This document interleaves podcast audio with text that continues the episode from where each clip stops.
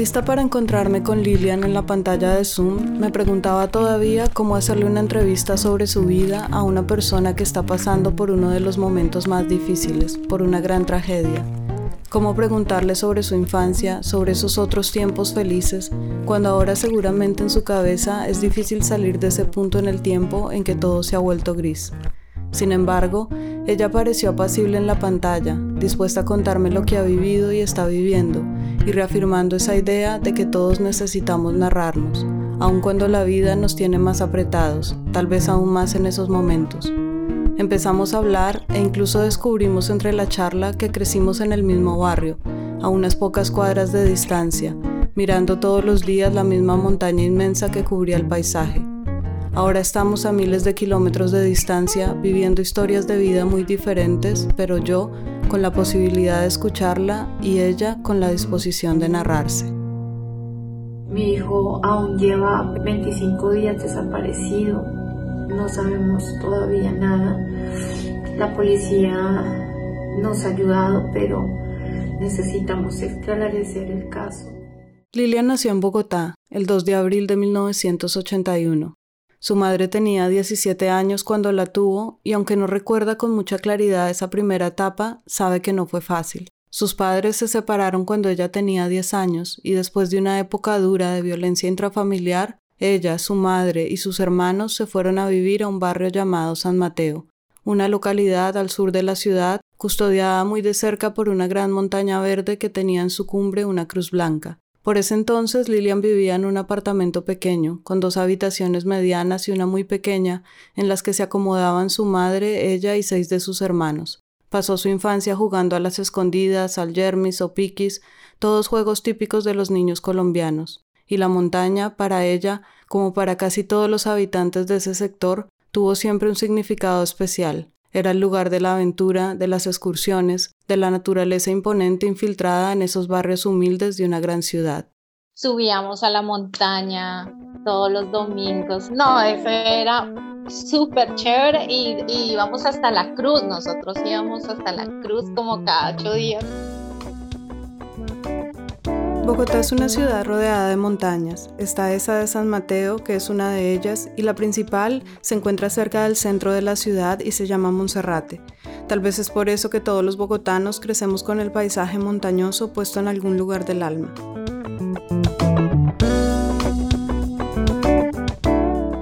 Y así pasan los primeros años de Lilian, con las aventuras de las montañas y con la infancia de juegos, muchos hermanos y muchos amigos. Luego viene su adolescencia, cuando empieza la secundaria en un colegio público, al que caminaba todos los días desde su casa durante unos 15 minutos, vistiendo un uniforme de color rojo encendido y entusiasmada ahora con el baloncesto. Sin embargo, no todo fue ideal o fácil en esa etapa de crecimiento. Siendo la mayor de siete hijos, ella tuvo que asumir desde muy niña grandes responsabilidades. Tenía que hacerse cargo muchas veces de cuidar a sus hermanos, cumpliendo de cierto modo un rol de madre sustituta mientras su propia madre trabajaba, y eso significó para ella perderse de vivir la vida de una joven, de ir a las fiestas con sus amigos, de andar por ahí sin preocuparse de lavar ropas o cocinar o limpiar. No solo eso, sino que eh, a uno cuando es mujer, pues más le exigen, ¿no? Y si es la mayor, entonces no, usted tiene que cuidar a sus hermanitos, usted tiene que lavar, usted... Mira, nosotros éramos todos nueve y a mí me tocaba lavar un montón de ropa, pues porque en ese tiempo no había lavadora tampoco, pues porque nosotros no fuimos, no tuvimos tanto dinero, o sea, no, eh, la gente que tenía dinero tenía lavadora, pero pues nosotros no. En ese proceso de madurar rápido, antes de tiempo, con las dificultades de una familia de bajos recursos, Lilian se enfrenta a una situación completamente inesperada. Como en una espiral que se repetía en la historia familiar, Lilian queda embarazada a los 17 años como le sucedió a su madre. Para ella la noticia fue un choque emocional muy fuerte. No sabía qué hacer. Su relación con el papá, que era otro niño como ella, se había terminado y tenía mucho miedo de contarle a su mamá, pues ella siempre fue una mujer estricta y con valores muy tradicionales, y con esos valores e ideas educó a sus hijos, así que no era fácil darle una noticia de este calibre. Por eso, llena de miedo, Lilia no pudo hacer otra cosa que esperar y dejar que el rumbo natural de los hechos trajera sus consecuencias. Fue terrible para mí, fue terrible. Yo sentí lo que uno piensa en la cabeza, lo que uno piensa de primeras es como, no, tengo que eh, abortar. Pero entonces ya lloré mucho, ya era el tiempo de, de, mirar qué hacía, pero pues nada, yo seguí, yo seguí, no hice nada, seguí, seguí, seguí eh, y ya. Cuando Lilian dice seguí y seguí, se refiere a que finalmente, sin tener nada muy claro, decidió no interrumpir su embarazo y esperar a que su cuerpo la delatara frente a su madre, como permitiendo que la vida misma y sin mayor intervención de su parte se abriera camino en el mundo que le esperaba. Y esa vida llegó y se llama Julián, que en ese entonces era un bebé entre sus brazos con quien tuvo que aprender a ser mamá. Es como eh, cuando como juegas con muñecas, como si jugaras con muñecas. Ahí obviamente pues mi mamá me ayudaba muchísimo en temas de eso porque es que uno no sabe realmente cómo criar, cómo cambiar un pañal, cómo, cómo afrontar esa, esa etapa y tan joven. Con la guía de su madre empieza una nueva vida, ahora pensando no solo en ella, sino también en su hijo. Y aunque quiso adquirir cierta independencia, no se sentía aún preparada para eso. No contó con la presencia constante del padre de Julián, pero sí con mucho apoyo de la familia paterna, especialmente de su ex suegra. Con Julián siendo todavía un bebé, su madre decide trasladarse a Cali, otra ciudad de Colombia, y ella pensó por un momento quedarse en Bogotá y empezar a afrontar sola su maternidad, pero no fue capaz. No sentía que tenía el valor emocional ni la madurez para criar a su hijo lejos de su propia madre, así que decidió viajar con ella. Allí estudió para ser auxiliar de contabilidad y trabajó en oficios varios, organizando su vida entre las guarderías donde cuidaban al niño, la casa y su trabajo. Luego de dos años de vivir en Cali regresaron a Bogotá. Ella sigue trabajando en varias cosas mientras Julián crece y al poco tiempo de estar en la ciudad, Lilian establece una relación con otra persona y se casa, siendo todavía muy joven. Que, que nosotras sí nos, nos criaron era para ser amas de casa. Por eso, por eso tal vez yo, yo me casé tan joven también. Además, ¿por qué? Porque eh, mi mamá fue cristiana, yo eh, fui cristiana también, entonces tú sabes que, que, en el tema cristiano, cuando tú tienes una persona, no puedes tener relaciones, sino tienes que casarte, ¿ves?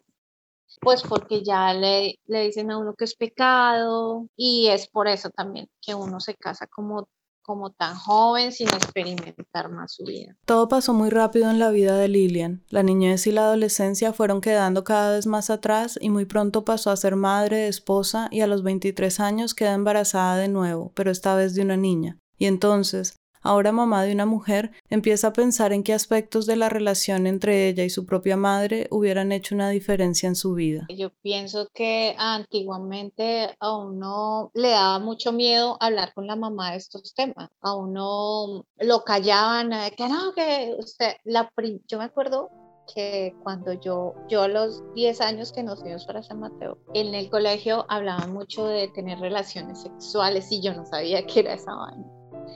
Entonces, una vez yo le dije a mi mamá, mami, ¿qué es tener relaciones sexuales? Le pregunté. Entonces me dijo, ¿usted para qué quiere saber eso? No, señora, usted tiene que estar estudiando.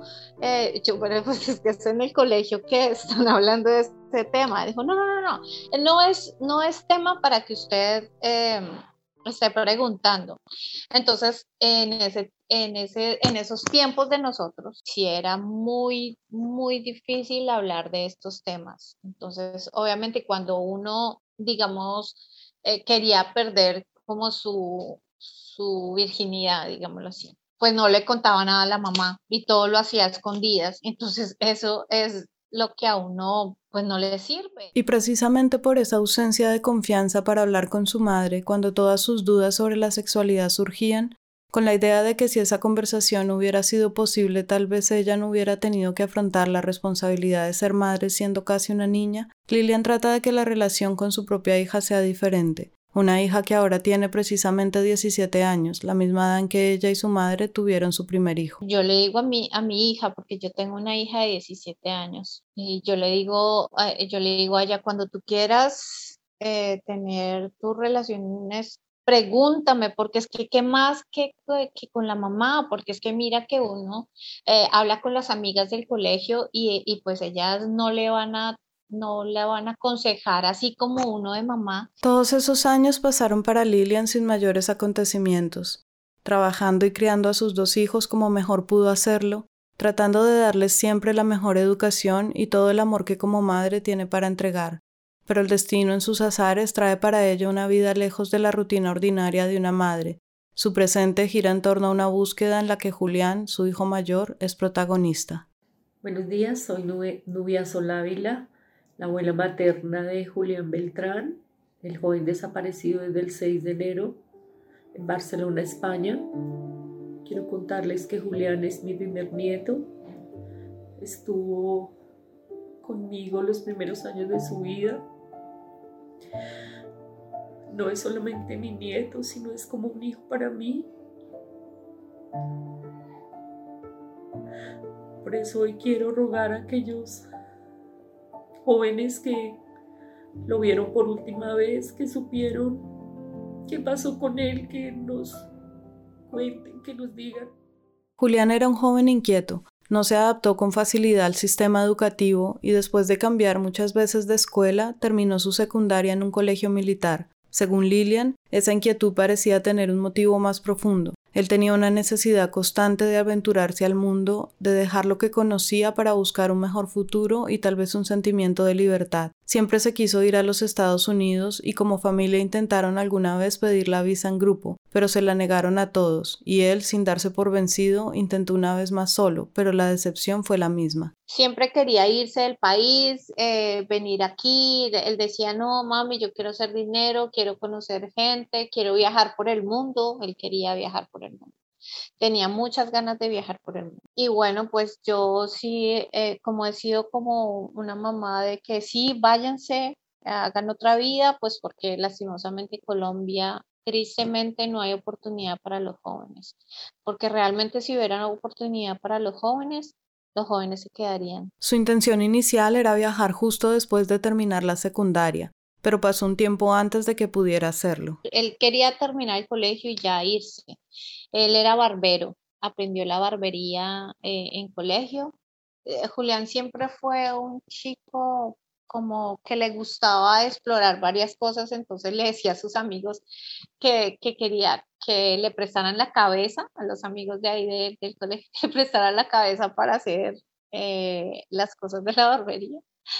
Y los amigos se dejaban mutilar de él y bueno, unos los trasquilaban, ¿no? Pero bueno, ya después con el arte, él, él, él tuvo un amigo que sí se fue para Estados Unidos y le dijo, no, aquí, aquí pagan bien, aquí véngase y bueno, como no se, no se pudo, entonces se vino aquí a, a España solo. Con sus conocimientos de barbería y con el apoyo de su familia, finalmente a los 19 años se despide de su madre en el aeropuerto El Dorado de Bogotá para tomar un vuelo rumbo a Madrid. Julián hizo un préstamo y las tías por parte del papá también le dieron dinero para que se viniera a España, comprar el tiquete y todo, pues que nosotros lo apoyábamos en, la decisión y todo, porque yo sí quería también que él saliera, buscara eh, nuevos horizontes, porque dicen, y, y ahorita que soy emigrante, cuando uno va a otro país se le abre la mente totalmente. O sea, es que es una cosa increíble, ves todo diferente en este país, aquí en Colombia, nos encontramos su familia. O problemas que todos sabemos mundialmente, el padre no pudo viajar, solamente la madre, de la que se encuentra en Barcelona en estos momentos. Quisiera que nos colaboraran aquellas personas que de pronto pueden saber de que nos hagan llegar un mensaje lo dejen en la embajada y el consulado con la policía, con alguna emisora, sea de radio, de televisión, nos puedan colaborar. Por favor, denos un, un hilito de vida de saber que mi nieto se encuentra bien.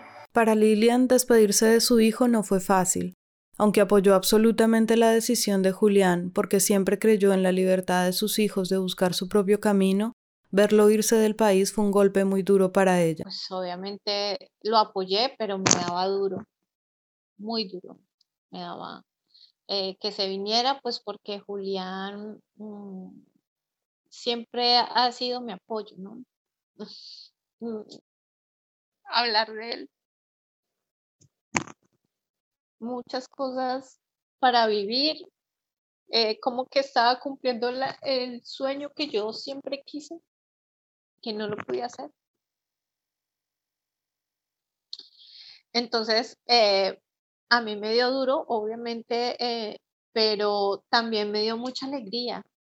Me dio mucha alegría que él saliera, que se buscara la vida. Es 15 de febrero del 2018 cuando Julián toma ese avión y llega a Madrid en búsqueda de un futuro mejor o diferente al que veía para sí mismo en Colombia. Llegó a Madrid, estuvo ahí como unos días en Madrid tocando puertas, mira, soy barbero, eh, a ver si me das trabajo y bueno, quedó como una semana, no le gustó Madrid y se vino para Barcelona, porque a él le encanta el calor, le encanta el mar.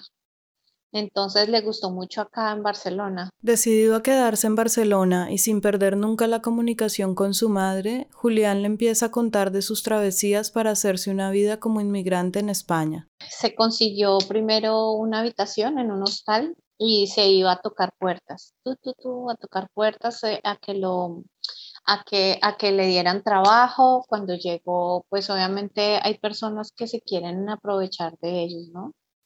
Entonces eh, llegó y, le, le, pagaban muy poquito a unos, otro le dijo, venga y hace la prueba y no le dio ni un solo peso, ni siquiera los cortes. O sea, fue, es, terrible. mira, la vida del emigrante es terrible. Y la lucha de Julián no fue solo con las injusticias laborales, sino también con el hecho de ser colombiano y todo lo que eso puede implicar lastimosamente en el extranjero. Todo el mundo que veía, eh, colombiano, le decían, que le gritaban, eh, colombiano. Eh, ¿Dónde trajiste la coca? Dime dónde hay coca. Sí, o sea, todavía hace tres años que él estaba acá, entonces le preguntaban eso, imagínate, o sea, siempre como que nos, nos tienen en ese concepto muchos, mucha gente, pero él me decía, mamá, me decía, mami, me da mucha rabia porque, porque es que piensa que todo el mundo eh, trajimos, eh, traemos droga aquí y les voy a demostrar que uno no solo hace eso aquí en, en, Barcelona ni en España y voy a dejar en alto mi país, me. Desde Colombia, Lilian siempre estaba tratando de animarlo y darle fuerzas con sus palabras, que sintiera que no estaba solo y que contaba con ella, aunque desde la distancia no pudiera hacer mucho para ayudarlo en ningún aspecto material. Todos los días nos hablábamos con Julián, todos los días nos hablábamos, así como, bueno, no, no extensas hay veces la comunicación, pero en otras sí me contaban, no, mamá, eh, me pasó esto, eh, eh, no tenía para, para la habitación, ¿sí? cosas así que le pasan a uno, pues porque él no se vino con, mucho dinero, pero nosotros igual no, no, le mandábamos dinero de Colombia acá, pues porque el, el cambio es brutal, o sea, es terrible y él tampoco quería, ¿sí? Es como, como, no, yo soy el héroe, yo me creo el héroe, antes me, me enviaba dinero a mí, imagínate. Y nunca, nunca en la vida me dijo, mamá, eh, estoy pasando hambre, eh, no tengo dinero para, para eh, la renta. Nunca, nunca, absolutamente nunca me dijo eso, ¿sabes? No, no, nosotros solo le ayudábamos como anímicamente, siempre yo sí se lo dije, no, tú, tú puedes, eh, tienes que poder, tienes que comerte al mundo, Julián. Aunque en esos momentos Lilian alcanzaba a percibir hasta cierto punto las dificultades que podía estar pasando Julián y trataba por todos los medios de darle ánimo y apoyo emocional, no fue sino hasta hace poco, cuando la vida la puso a ella también en Barcelona, que entendió con mucha más claridad todo lo que él posiblemente tuvo que vivir durante esos primeros años como inmigrante. Cuando yo llegué aquí y escuchaba como las historias de las personas que venían y que se venían con su familia y todo, yo dije, wow, mi muchacho pasó fuerte, mi muchacho la pasó duro y nunca me lo dijo, ¿sabes? Entonces no sé si de pronto como mamá fallé diciéndole como no, te tienes que quedar, tienes que hacerlo porque tú eres un guerrero, pero yo lo hice fue porque como, como para que no se sintiera mal, como para que eh, sacara fuerzas y no se volviera porque en Colombia no teníamos oportunidad. Entonces, eh, nunca me dijo cómo la pasó, pero cuando alguien se va de inmigrante y sin documentos, es muy, muy difícil. El 15 de febrero del 2021, Julián cumpliría tres años en Barcelona y con ello la cantidad de tiempo necesaria para completar su solicitud de asilo, legalizar su situación migratoria y poder finalmente viajar de vuelta a Colombia a ver a su familia. Por su lado, Lilian y su hija tuvieron planes de ir a Barcelona en el 2020 y estaban todos muy ilusionados pues no se veían desde hacía dos años cuando él dejó Bogotá. Pero lamentablemente la pandemia se interpuso en sus planes y esa visita se tuvo que cancelar. El tiempo pasó y el 6 de enero del 2021 la vida sorprendió a Lilian con una situación que jamás se imaginó vivir. Nosotros nos hablamos, nos hablamos siempre, como te digo, y el día 6 de Colombia, es que como llevamos siete horas, seis horas de diferencia. Entonces allá era seis, aquí era siete. Y este día, pues yo le escribí, hola mi amor, ¿cómo estás? A las 9 y 32 de la mañana le escribí de Colombia. Aquí eran las 3 de la tarde y él se desconectó.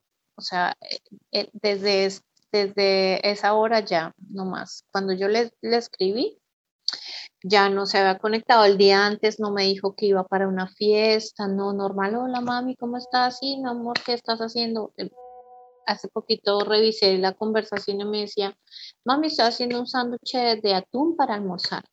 Me dijo así, yo, ah, bueno, mi amor, tal, normal, o sea, todo normal. Y el día, bueno, el día 6 eh, ya no me habló, entonces el día 7, que era el día 8 acá, yo le escribí, hola Juli, eh, ¿cómo estás papi? Y ya no le llegaban mal los mensajes. Aunque a Lilian le pareció extraño que su hijo no le contestara, recordó que en otra ocasión le había sucedido algo parecido cuando perdió el celular y no pudo comunicarse con ella. Pero finalmente Julián le escribió por Facebook para avisarle que estaba bien, así que ella pensó que esta vez le había pasado algo similar y decidió ponerse un plazo de dos días antes de alarmarse más. Cuando espero dos días allá, que ya es el tercero. Cuando ya le escribí por Facebook, mi amor, aparece, ¿qué pasó? No me has escrito, por Instagram también, nada. Y, ya empecé yo a, a, contactar los compañeros, los amigos, eh, ve Julián, estoy preocupada por Julián, por favor, alguien que me dé información de Julián, pues porque es que yo no conocía absolutamente nada de acá, ni nada, nada. Mira, eh, Julián nunca me dijo dónde, dónde vivía. Nunca, nunca, que yo siempre le decía, por favor, necesito saber tu dirección, tu número de teléfono, un número de teléfono de los amigos y todo, y no. La hija de Lilian le escribió por Facebook a uno de los amigos que Julián tenía en Barcelona. Este finalmente le contestó y le contó que Julián se había ido a una fiesta clandestina, pues seguíamos en tiempo de pandemia y cualquier reunión de muchas personas estaba prohibida. Le dijo también que él no había asistido, así que no sabía nada más. Yo les dije que por favor yo necesitaba que pusieran la denuncia porque es que ya llega, ya lleva, mira, él se perdió el 7 y la denuncia se puso el 12. Yo esperando que él que apareciera, pues los dos días de gracia. Entonces yo dije, no, él en cualquier momento aparece. Entonces hablé con un muchacho de, del piso de él y me dijo, no, tranquila mamá, que él debe estar con una vieja por ahí pasándola bueno este fin de semana. Pues yo me relajé, yo dije, no, esta gente sabe, debe saber dónde está. Se pone la denuncia por la desaparición de Julián y empieza para Lilian una de las travesías más difíciles de su vida. Soy Lilian Rivera, la madre de Julián Esteban. He solicitado al gobierno español que me ingresara a su país. Yo solo quiero saber que me entreguen a mi hijo. Pues no solo era el hecho de que su hijo estuviera desaparecido, sino que además ella estaba en otro país, al otro lado del océano, en medio de una pandemia, y eso hace que los trámites de viaje sean mucho más complicados de lo que normalmente son. Sí, eso fue una odisea. cuando yo me enteré de que mi hijo estaba desaparecido, mi única necesidad era venirme para España. Que yo, yo pensé que yo iba a llegar y lo iba a encontrar. Entonces, claro, pues eh, hice la solicitud y me la negaron. Me dijeron que no, que no iba, que no podía. Y yo, pues es que es por razones humanitarias. Eh, yo trabajo en la Cancillería colombiana y entonces, pues ahí pedí que por favor me ayudaran y bueno, pues tampoco fue posible. Pero ya la embajada eh, solicitó a España un permiso especial y por medio de, de, ellos pues fue que me dejaron ingresar a España. Lilian llega a Barcelona el 27 de enero del 2021. Quiero decirles que ya estoy en Barcelona, que mi hijo aún lleva 25, años, 25 días desaparecido, no sabemos todavía nada. La policía nos ha ayudado, pero necesitamos esclarecer el caso. No importa que sea español, chileno, boliviano, argentino, colombiano. Es una vida, es un ser humano. Oímos uno de los primeros audios que Lilian publicó en redes sociales pidiendo ayuda de toda la población con la búsqueda de Julián tratando de que las redes le ayudaran a difundir el caso y con la esperanza de que alguien se comunicara con alguna pista. Mientras tanto, ella vivía ese traslado a España, la primera vez en su vida que dejaba el país. Yo estaba súper asustada, pues porque obviamente yo sí no había viajado a otro país, nada. Entonces sí, todo el mundo eh, estaba súper nervioso también, toda mi familia, porque estaba pues porque yo nunca había viajado, sí, entonces, no, eh, con cuidado, tienes que estar eh, cuidando tus cosas, eh, tienes que estar despierta, todo el mundo estaba súper nervioso, igual yo también. Una experiencia muy fuerte y repentina en la que afortunadamente se vio rodeada de una solidaridad grande que la acompañó esos primeros días. Afortunadamente los del consulado me recogieron, me llevaron al hotel, y, y, bueno, de ahí eh, yo llegué y al otro día eh, íbamos a, a ver a los mozos de escuadra, a ver cómo estaba el proceso de mi hijo, qué había pasado. Menos mal que me recogieron, porque es que esto es una locura. O sea, yo si hubiera venido acá sola, además que es súper carísimo los taxis. Y, y, bueno, el cambio de, de, de, de moneda eh, no traía tampoco tanto dinero. Entonces, menos mal me recogieron. La verdad, mucha solidaridad aquí conmigo. Muchas personas tendiéndome la mano. Desde Colombia, desde Colombia eh, había una, periodista que se llama Paola. Ella eh, me pagó el hotel, fue, me visitó, me dio la, la tarjeta, eh, eh, eh, la SINCAR. Y, y bueno, estuve, menos mal, estuve muy acompañada en esos primeros días. Unos días después de la desaparición y antes de que Lilian llegara a Barcelona, un grupo de amigos hizo una primera búsqueda en los alrededores del lugar de la fiesta, pero no tuvieron ningún éxito. Así que una vez ya estuvo allí, pidió una cita con las autoridades para averiguar en qué iba el proceso de investigación y la búsqueda de su hijo. Eh, nos atendieron y bueno, nos dijeron, mire, eh, hemos hecho esto, ya habían interrogado a las personas que estuvieron con él en la fiesta, eh, habían ido a buscar a Julián como en la zona de la montaña. Las autoridades le confirmaron que también se habían realizado bloques de búsqueda con perros y escaladores en toda la zona sin resultados positivos. Le informaron que la fiesta se había dado en una casa que pertenecía a un club residencial y que estaba ubicada aproximadamente a 100 metros de la montaña Montserrat, por lo que la hipótesis, según también las declaraciones de los testigos, era que Julián se había perdido en ese lugar. Por tanto, con calma, centraros en la búsqueda. Si encontráis algo, no se toca nada. Automáticamente al 112. Mozos de escuadra. Y ellos activarán lo necesario. Esa montaña que es súper gigante y tiene muchos misterios, tiene mucha cosa mística. dicen que allá se, se ha perdido personas eh, y también que aparecen allá los extraterrestres. Efectivamente, Montserrat es una montaña especial que ha dado lugar a multitud de leyendas y de historias. La Moreneta o Virgen de Montserrat es una virgen negra que se apareció en una cueva de la zona y que fue el motivo para la construcción de un monasterio que ahora es lugar de peregrinación. Además, se habla de que la energía que emana de la montaña favorece la presencia de ovnis y que han sucedido desapariciones sin resolver que en ocasiones se han asociado con fenómenos paranormales. Y coincidencia o no, el cerro más prominente en la ciudad de Bogotá, Colombia, donde nacieron Lilian y Julián, se llama Monserrate y tiene en su cima una iglesia en honor a esa Virgen de Montserrat, como si el destino conectara paradójicamente el origen de Julián con el lugar donde desaparecería.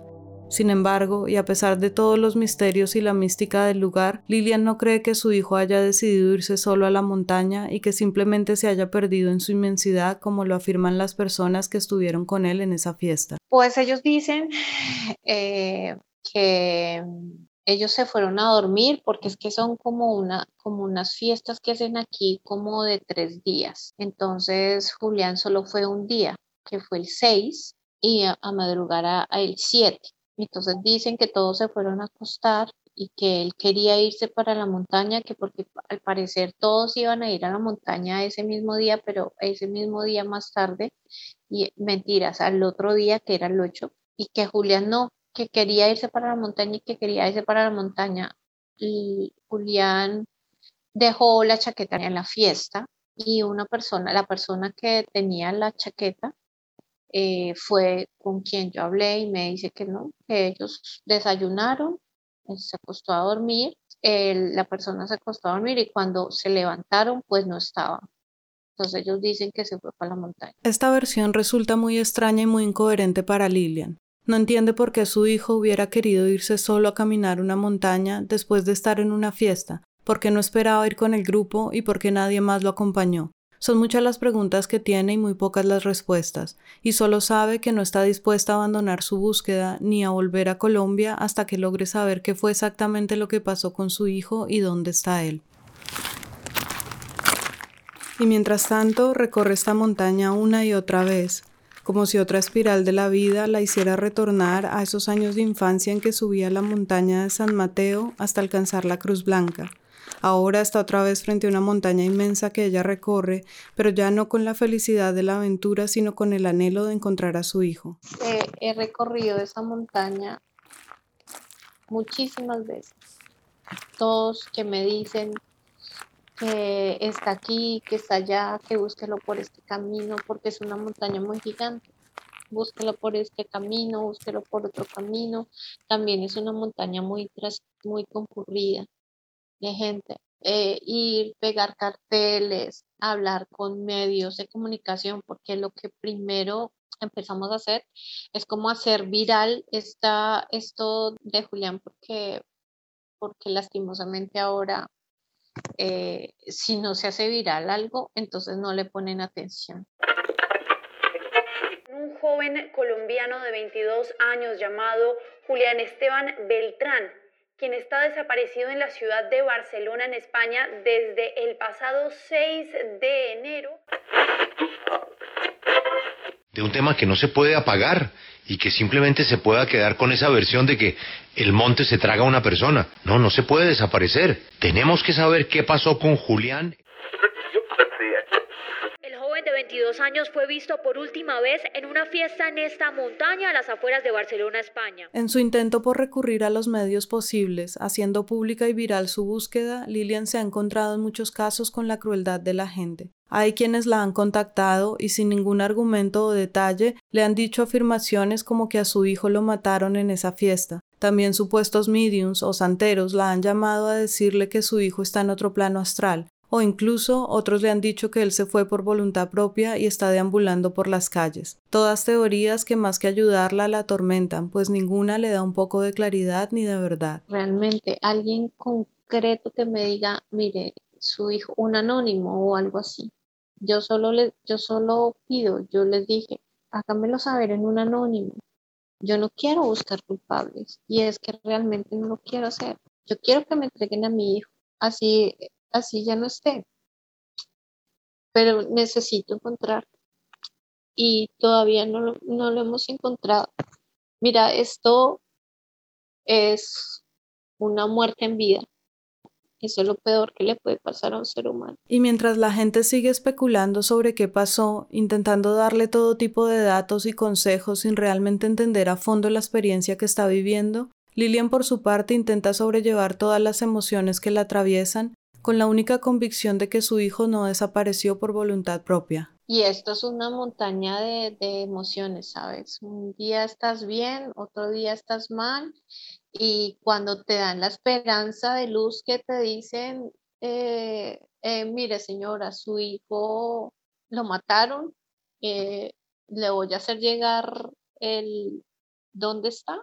Esa es como una ilusión que uno espera.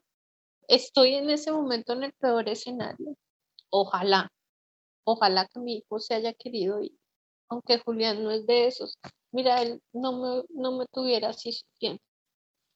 Si mi hijo, si hubiera querido ir, él me dice, mamá, me voy y después te llamo.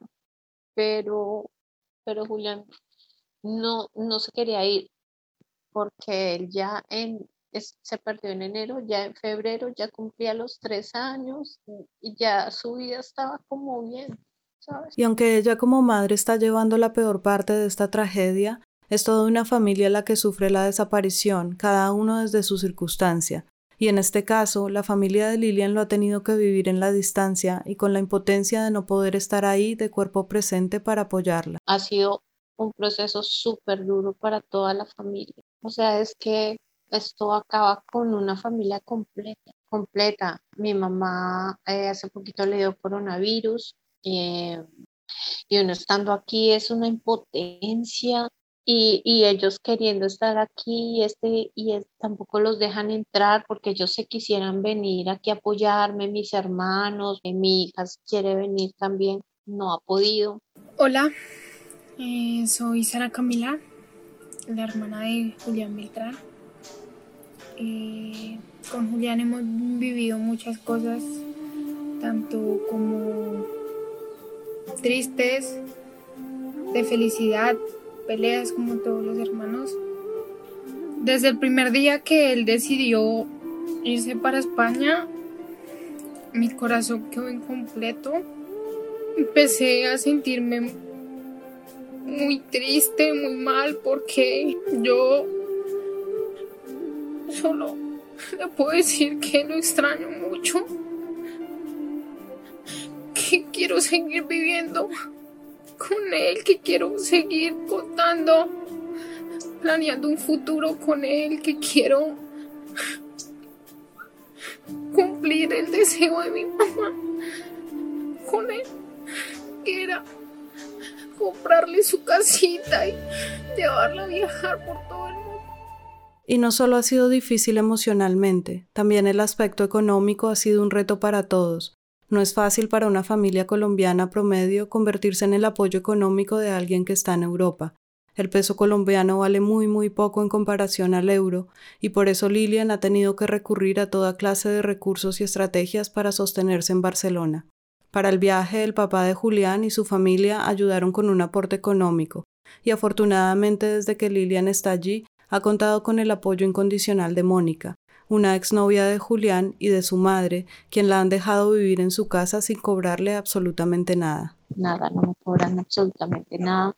Muchísima gente también eh, me hacía aportes, que 20 euros, y también he hecho sancocho y cosas así para sostenerse, empanadas, he ido a manifestaciones a vender empanadas, bueno, toca guerreársela, tú sabes que nosotros los colombianos no nos vamos a dejar morir. Y bueno, yo canto, entonces ya la última opción es subirme al metro a cantar y ya es lo mejor que hago. Está también en proceso de buscar la forma legal de extender su estancia en España pero mientras tanto, y decidida a quedarse hasta encontrar a su hijo, Lilian ha tenido que considerar formas clandestinas de sustento económico que retan su osadía y la obligan a enfrentar sus miedos. Lo he pensado mucho porque, porque nunca lo he hecho.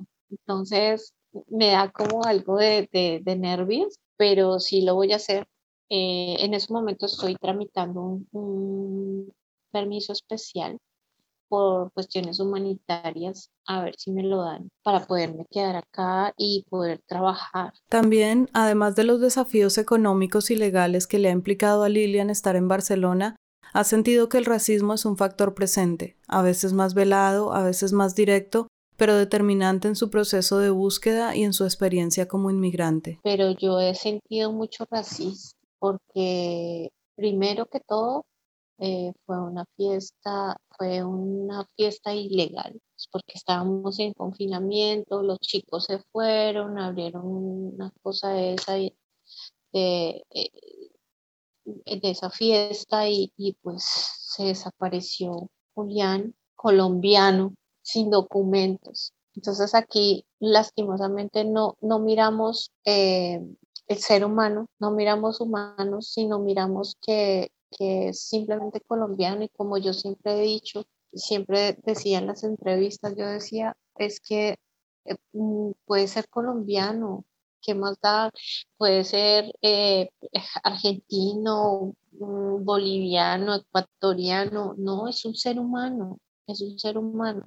Pero lo que yo también veía es que si tú siendo español te pierdes en Colombia, mira, hacen lo que sea, ponen hasta todo mundo a buscar, pero tú eres colombiano y te pierdes en otro país, te pierdes en España, entonces ya vales mierda. Y ese racismo que ha visto y ha sentido la ha hecho pensar y cuestionarse también la cultura colombiana, el servilismo, la sensación de inferioridad que como sociedad y como individuos muchas veces expresamos frente a lo extranjero. O sea, no sé por qué nuestro país es así, si a nosotros nos tratan tan mal? porque somos tan arrodillados? Y en esa lucha está, intentando conservar la esperanza y aferrarse a su fe, aunque incluso esa fuerza espiritual se ha tambaleado para ella y toda esta tragedia la ha hecho reconsiderar la idea de Dios que desde niña le inculcaron. Que esto también ha hecho tambalear mi fe y, y he pensado que, que, que como nos, nos pintaron a Dios es una forma muy diferente a como realmente Él es. Eh, yo pienso que Dios no se mete en estas cosas. Entonces, así como dice la gente, que Dios le pone las batallas al mejor, a los mejores soldados, o que por algo pasan las cosas, o, o que yo realmente pienso que no, que Él no se mete en esas cosas. Pero me aferró a mi fe, a mi fe de poder encontrarlo y cuando no quiero ni siquiera vivir, mi hija es lo que me alienta, mira, segura, seguramente si yo no la tuviera ella, yo pienso que yo ya hubiera cometido cualquier porque esto es invivible. Lilian necesita que haya un cierre en este ciclo de desesperación y de incertidumbre todos los días piensas eh, si de pronto sí está vivo y se fue, o, o de pronto no lo mataron, pero qué pasó con su cuerpo y ojalá este ciclo mío se cierre porque realmente esto yo no se lo deseo absolutamente a nadie, absolutamente nadie Nadie debería pasar por esto. Pero desafortunadamente, desde que Lilian está en Barcelona y a pesar de todos sus esfuerzos y el de las personas que de una u otra forma le han ayudado, el proceso de Julián no ha tenido avances. Se ha logrado cobertura en algunos medios de comunicación tanto de España como de Colombia. Se han hecho múltiples jornadas de búsqueda en la montaña de Montserrat, pero el proceso de investigación por parte de las autoridades sigue igual, y aunque Lilian ha llegado a ciertas conclusiones, no es mucho lo que puede hacer con ellas. Ahorita ya no hay mucho que hacer, lastimosamente no hay mucho que hacer, solo es que se vuelva mediático, lo que yo he pensado es que se vuelva mediático esto porque es que eh, aquí eh, en Barcelona hay mucha mafia eh, y, y realmente yo no puedo hacer nada porque yo estoy peleando contra una mafia Estoy completamente segura que la desaparición de mi hijo fue por mafia. En estas fiestas va de toda clase mafia. y lo que he investigado es que es una desaparición por mafia. Mi hijo cayó en mafia y estoy sola. No me puedo, no me puedo pelear contra una mafia que realmente, eh, tú sabes que en una mafia todo mundo eh, está el gobierno, está la policía, está eh, mucha gente con mucho dinero. Y es como pelea de tigre con burro amarrado. Ante este panorama, Lilian cierra la entrevista con un mensaje. Ahora está atravesando una de las peores tragedias que un ser humano puede vivir, y lo que ella ha aprendido es a mirar la vida, el amor y la muerte de una forma diferente. Y uno se llena de muchas cosas boas eh, y no disfruta realmente la vida y a los que tiene a su lado. Cuando a ti se te va un hermano, la mamá, eh, un ser querido, el hijo, es cuando tú dices, ¡guau! ¿Por qué no le di ese beso? Así como tan fuerte, porque uno no sabe cuándo es la última vez que lo vas a ver. Así sea por cámara. En este, en este momento que he analizado tantas cosas, pienso que que el morir es bonito porque ya realmente tú ya no vas a sufrir como persona y, que el dolor no puede ser eterno porque tú tienes que ver que esa persona descansó porque es que esta vida es un sufrimiento total. O sea, tú tienes un momento feliz, pero tienes cinco malos momentos en esta vida, lastimosamente. Entonces, abrázalos y, lo único, eh, eh, lo, lo, único que, que yo sé es que todos tenemos como un propósito y vinimos a esta vida por un propósito y que ese propósito hay que cumplirlo. En este momento, a seis meses de la entrevista que se realizó el 25 de junio del 2021, Julián sigue desaparecido y no ha habido avances en su caso.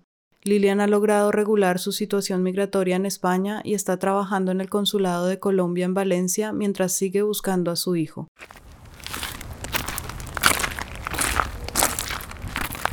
Gracias por escuchar otra historia de Recordarte, un espacio donde celebramos la osadía de vivir y el necesario valor de contarlo.